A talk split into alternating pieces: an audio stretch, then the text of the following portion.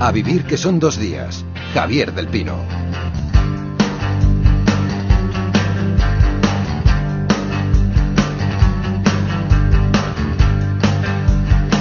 Para la lectura, tipo que compartimos eh, con Óscar López. Óscar, ¿cómo estás? Hola, buenos días a todos. Y con Manu Verástegui. Hola, Manu. Hola, muy buenos días. Y Óscar, el próximo viernes es el Día de las Librerías. Eh, cuéntanos qué está previsto para la celebración. Bueno, pues estamos ya en la segunda edición de este Día de las Librerías, del 30 de noviembre.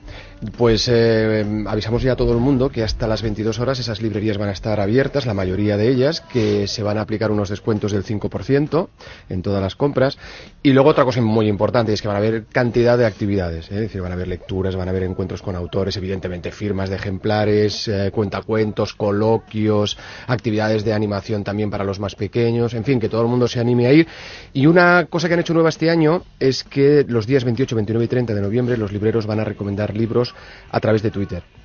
Hay un hashtag, lo digo para la gente que esté interesada, que es almohadilla Día de las Librerías y ahí los libreros van a responder a las peticiones de los, bueno, de los lectores de este país. Es curioso que fácil es encontrar buenos libros a través de las recomendaciones de los libreros, Hombre, son los grandes prescriptores, ¿eh? Bueno, siempre que coincidan con tus gustos, ¿eh? Porque esto hay que tener, tú tienes que tener como tu consejero ya localizado, ¿no? Igual que el taller del coche solo vas a uno. Exactamente, hay que tener tu librero. Bueno, y si no que escuchen el club de lectura. Exacto.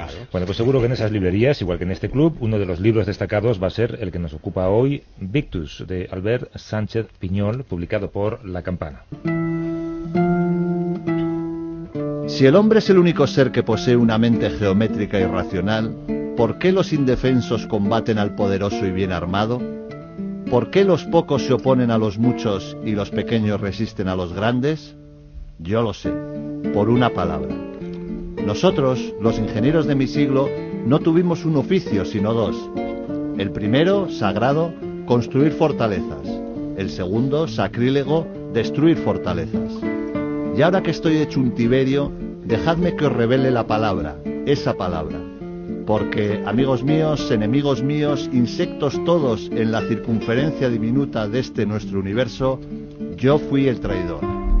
Por mi obra expugnaron la casa del Padre. Yo rendí la ciudad que me había sido dada a defender, una ciudad que desafió el poder de dos imperios coaligados, la mía, y el traidor que la entregó fui yo.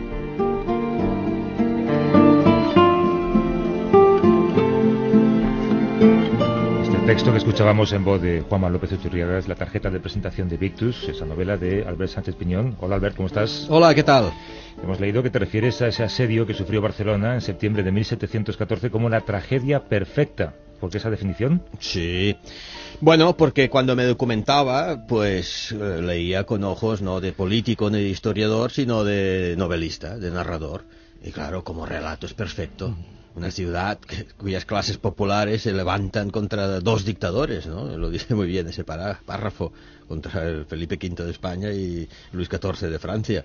Y que contra todo pronóstico resisten, no lo reglado en aquella época, que era un mes, sino trece meses de asedio del ejército francés y español. Oscar, eh, cuéntanos hasta dónde se puede el argumento de este Victus. Bueno, pues es la historia de Martí Zubiría, es un personaje real, eso hay que decirlo, ya con noventa y pico de años redacta sus memorias a una secretaria con la que vamos a decir que mantiene una relación muy, muy peculiar. A través de esas memorias vamos a recorrer lo que, es lo, que es una buena parte de su vida, desde la infancia y hasta la guerra de sucesión española, que como sabéis y como comentabais, tuvo su apocalipsis final el 11 de septiembre de 1714 aquí en Barcelona. A ver, Victus es una novela histórica una novela histórica que está muy bien documentada, que ha bebido de, fuentes de la época. Es una novela también, y eso yo creo que es muy importante destacarlo, es una novela de aventuras que mm, cuando Sánchez Fiñol nos muestra pues a este Martí Zubiría ya nos habla de, de, un chaval que estudia para ingeniero real. Un, ingeniero real eran aquellas aquellos eh, personas que eh, fortificaban ¿eh? las ciudades, pero también sabían expugnar esas fortificaciones. ¿no? Bueno, pues él estudia para, para ser un ingeniero real Em, y eso convierte y hace que vivamos las aventuras bélicas de, de Martí Zubiría hasta llegar aquí a Barcelona. Pero esta novela es también, por ejemplo, una novela picaresca, yo creo que eso también hay que destacarlo. Y bueno, es muchísimas cosas más. decir que, pero lo importante para mí es destacar toda esa parte de la novela, ese último tercio, quizás el 50% de, de, la novela que tiene que ver precisamente con el asedio de Barcelona. ¿Cómo lo muestra él? ¿no?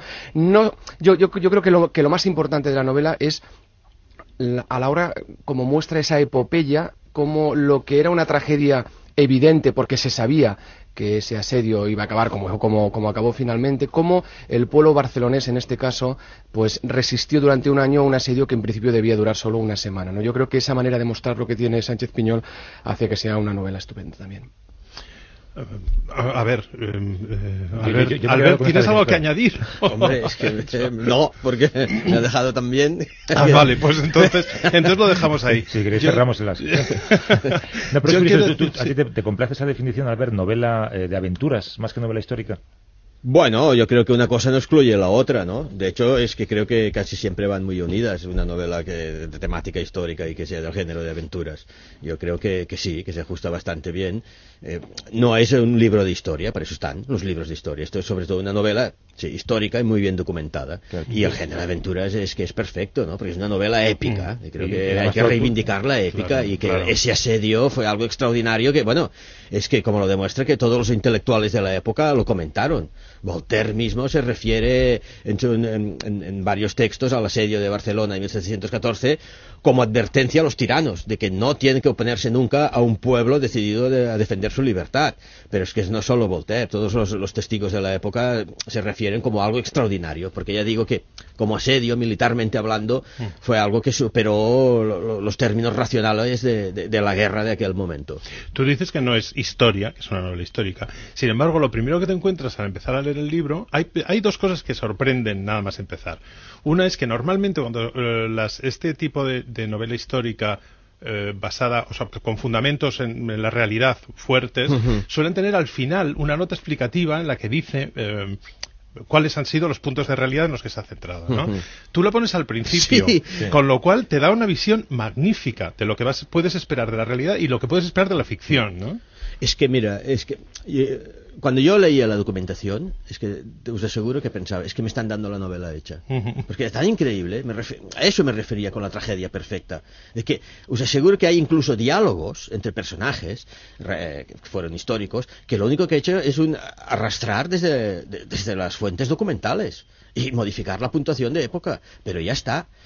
Insistía a la editora de poner esa nota previa uh -huh. y no al final, como tú dices, porque es que si no generaría incredulidad los uh -huh. pasajes que se relatan. Eh, te ayuda mucho a leerla, es verdad. Y la otra cosa que sorprende es que eh, la historia está contada en la vejez del protagonista uh a un personaje fascinante, Albert fascinante y, y, que, y que a mí tengo que decir que me da mucha rabia que la trate así, ¿no? Maltrata.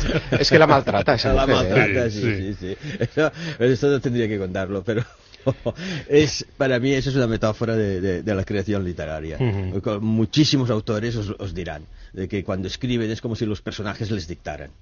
Y que como autor tú lo único que tienes que hacer es dirigir la batuta y controlarlos pero dejar que se expresen pues un poco va por aquí ¿no? uh -huh. ver, muchas veces hay gente que cree que no es que el protagonista es el alter ego del autor no no en este caso no en este caso os aseguro que el alter ego del autor es esa pobre Waltraud a la cual Martí Zubiría le dicta sus memorias hay una palabra que está presente al ver a lo largo de la novela que sobrevuela la vida de Martí Zubiría sí. el mister ¿Qué, ¿Qué, es el mister? Cuéntanoslo. Bueno, eso queda dentro Hombre. Mira, no, a ver, la referencia es en todo el primer tercio de la novela las técnicas de poliorcética, es decir, como ha dicho muy bien Oscar, cómo se asediaba y cómo se fortificaba una ciudad o una fortaleza. Eh, los eh, ingenieros militares eran la élite de la élite de, de, todos los ejércitos del mundo, porque en aquella época, por cada batalla campal, había de 10 asedios. Por eso era tan importante la labor de los ingenieros cuando estudias lo que hacían, es que ves que es una racionalidad absolutamente pura, depurada. ¿eh? Las, por eso hemos adjuntado tantas láminas en el libro,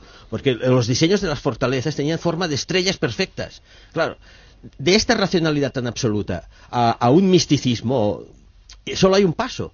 Porque hostia, ves aquí que hay algo como espiritual, ¿no? En ese hecho de, construir defensas perfectas para defender las casas de, de, los hombres y las mujeres. Bueno, a partir de aquí el mister. Pensad que de estos ingenieros, en buena parte se derivó ¿quién?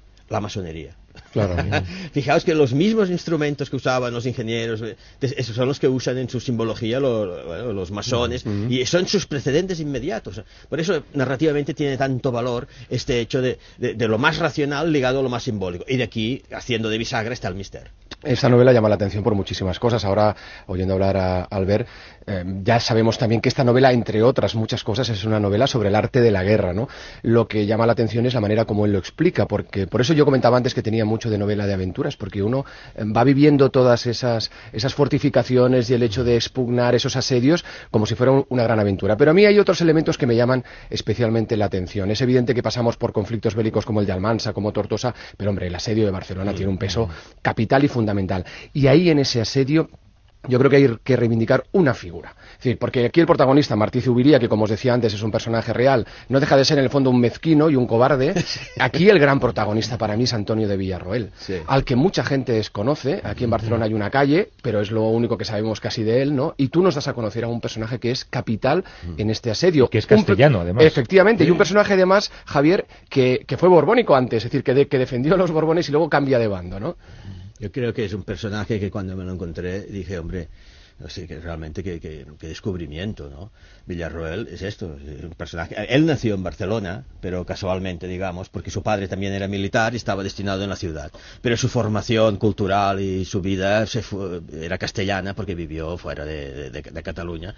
Y bueno, durante la guerra, es que es así. La primera mitad de la guerra de sucesión la hizo en el bando borbónico. Hasta 1710, donde por motivos eh, que no acaban de quedar del todo claro, él cambia de bando. Y hasta al extremo de que en 1713 es nombrado comandante de las tropas barcelonesas que tienen que resistir al asedio de los ejércitos borbónicos.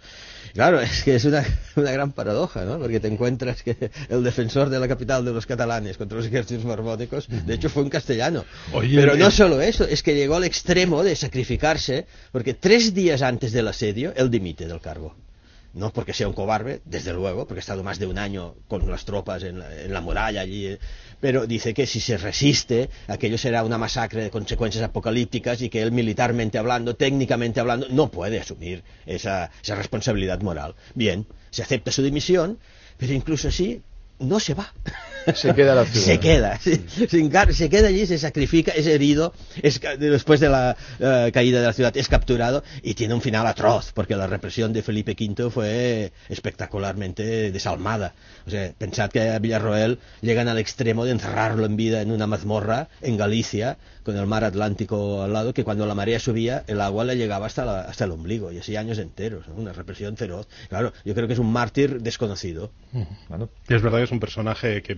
Bueno, es un personaje y una situación que en general se conoce muy poco y muy mal, ¿no? Muy mal, muy mal. ¿eh? Y te iba a decir, en este, el momento político, además, eh, está como en sintonía, ¿no? Mira Te iba que a decir, yo- No sé si es oportuna la novela para el momento, es oportuno el momento para la novela. Yo estoy seguro que es un trabajo que me ha ocupado muchos años, Victus. Y yo insistí a la editora en sacarlo muchísimo antes del 2014 para que no pareciera oportunista. Pero claro, es que sale el Y viene a 2012 tomar. y llega la manifestación de un millón de personas y parece que lo hayas hecho a propósito, ¿no? Pero mira, es, eh, va, va como va las oye, cosas. es, es novela escrita en castellano, creo, ¿no? Sí, sí, sí, Originalmente. Esto fue una decisión consciente. No. Es que no, no lo, yo creo que hay más cosas irracionales en, la elaboración de la novela que en el mismo asedio. Porque es la primera- sí, la sí, primera que es la escribes en primera- Yo siempre he escrito en catalán, pero esta me ha salido en castellano. Y creo que, yo, yo lo digo, ¿eh? que estoy seguro que esto tiene algún significado. El problema es que aún no sé cuál. Bueno, pero, pero tenerlo seguro que lo No, tiene. es una cuestión de, eh, de, pues de vaguería, ¿no? Los documentos estaban en castellano, tú les has puesto los puntos, También ¿no? había en catalán, ¿eh? pero, pero mayoritariamente estaban en castellano. Sí, sí, la documentación de época en su mayoría es, de hecho, de los pocos documentos que hay en catalán, uno de ellos, el mejor de todos, es el de un borbónico, un catalán Ah. borbónico, escribe sus memorias en catalán. Esta es una novela también muy, muy valiente porque si es verdad que por un lado él glo- glorifica el comportamiento de los resistentes de la ciudad, hablamos de 6.000 resistentes ante un ejército que de entrada era ya de 40.000, el que estaba asediando, mm, también él le da, le da palos a una cierta parte de la burguesía catalana que estaba aquí en la ciudad, ¿no? Y por ejemplo, cada 11 de septiembre se dejan ofrendas en, en la estatua de Rafael Casanova y tú a Rafael Casanova le das, le das un poco, ¿eh? A Casanova y a las clases dirigentes catalanas en general. Porque A ver, si no es que esto sería una novela muy unidimensional, ¿no? y porque realmente no fue monolítica la actitud de, de la Claro. burguesía. de la como, como ¿no? en ninguna guerra, ¿no? Y en ningún, en ningún país del mundo. Pero desde luego hubo casos eh, que, frega- eh, que rozaban la traición de las clases dirigentes catalanas. Hubo casos que no, que realmente invirtieron toda su fortuna y sus vidas y su patrimonio en, en la defensa de, de- de la ciudad y, la- y la- y las constituciones catalanas, ¿no? Pero esto que, tenía que quedar claro, porque, a ver, yo lo que tenía clarísimo desde el principio es que quería novelar el 1714 desde la óptica de las clases populares y desde abajo. No me interesaba ni, ni la alta política ni los despachos de- diplomáticos, sino cómo vivió la gente esa guerra y, sobre todo ese asedio, ¿no? Oye. Y te encuentras que primero que las clases populares tienen un comportamiento ejemplar. Son ellas las que fuerzan al gobierno a resistir, porque en primera instancia el gobierno catalán no quiere luchar, porque, hombre, muy aseñadamente dice, Sabe. esto va a acabar fatal, ¿no?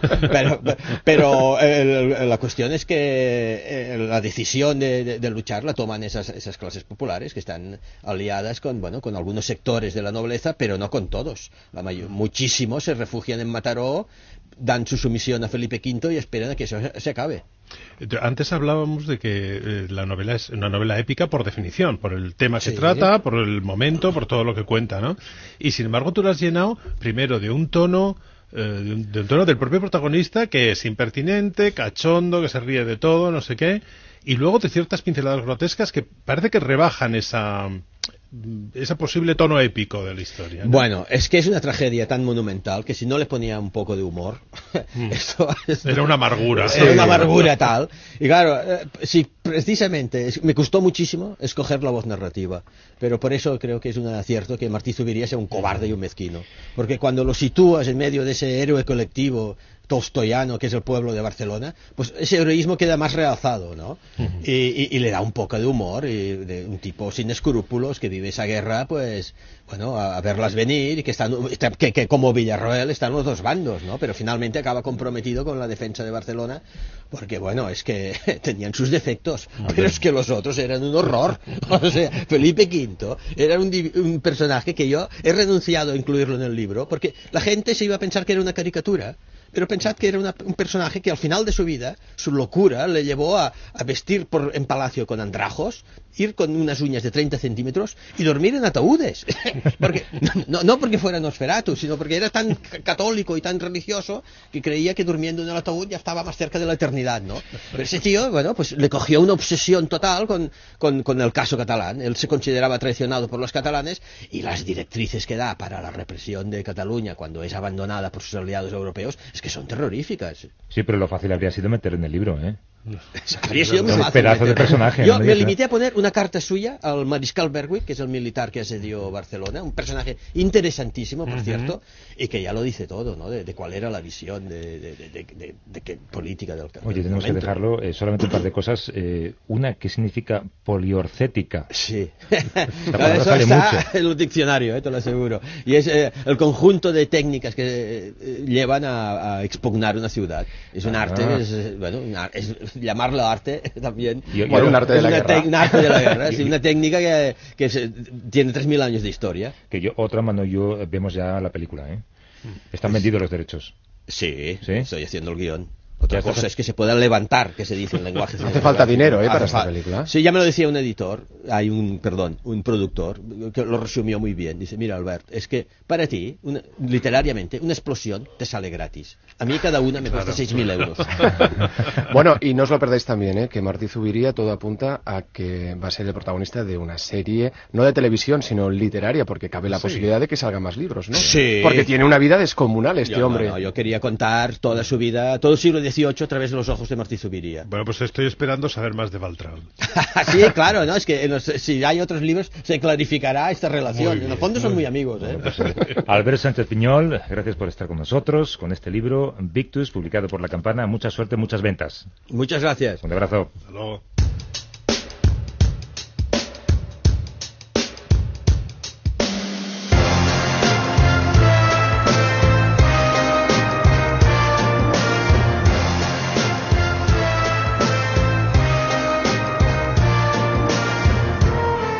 Gentlemen, this is Carl Phillips again, out at the Wilmot Farm, Grover's Mill, New Jersey. Manu, ya nos contarás, porque tenemos que escuchar ahora esa recreación que hizo Orson Welles en el 29 de la Guerra de los Mundos. Efectivamente, que, que provocó aquella oleada de pánico. Radio en gente- estado puro. Exactamente, la gente creía que era de verdad una, una, una transmisión de algo que estaba ocurriendo, ¿no? Pues esto es para ambientaros que, mm, y para contaros que RBA saca en un volumen que se titula Grandes Novelas de H.G. Wells los cuatro, las cuatro obras fundamentales del escritor, que son La máquina del tiempo, La guerra de los mundos, El hombre invisible y La isla del doctor Moreau.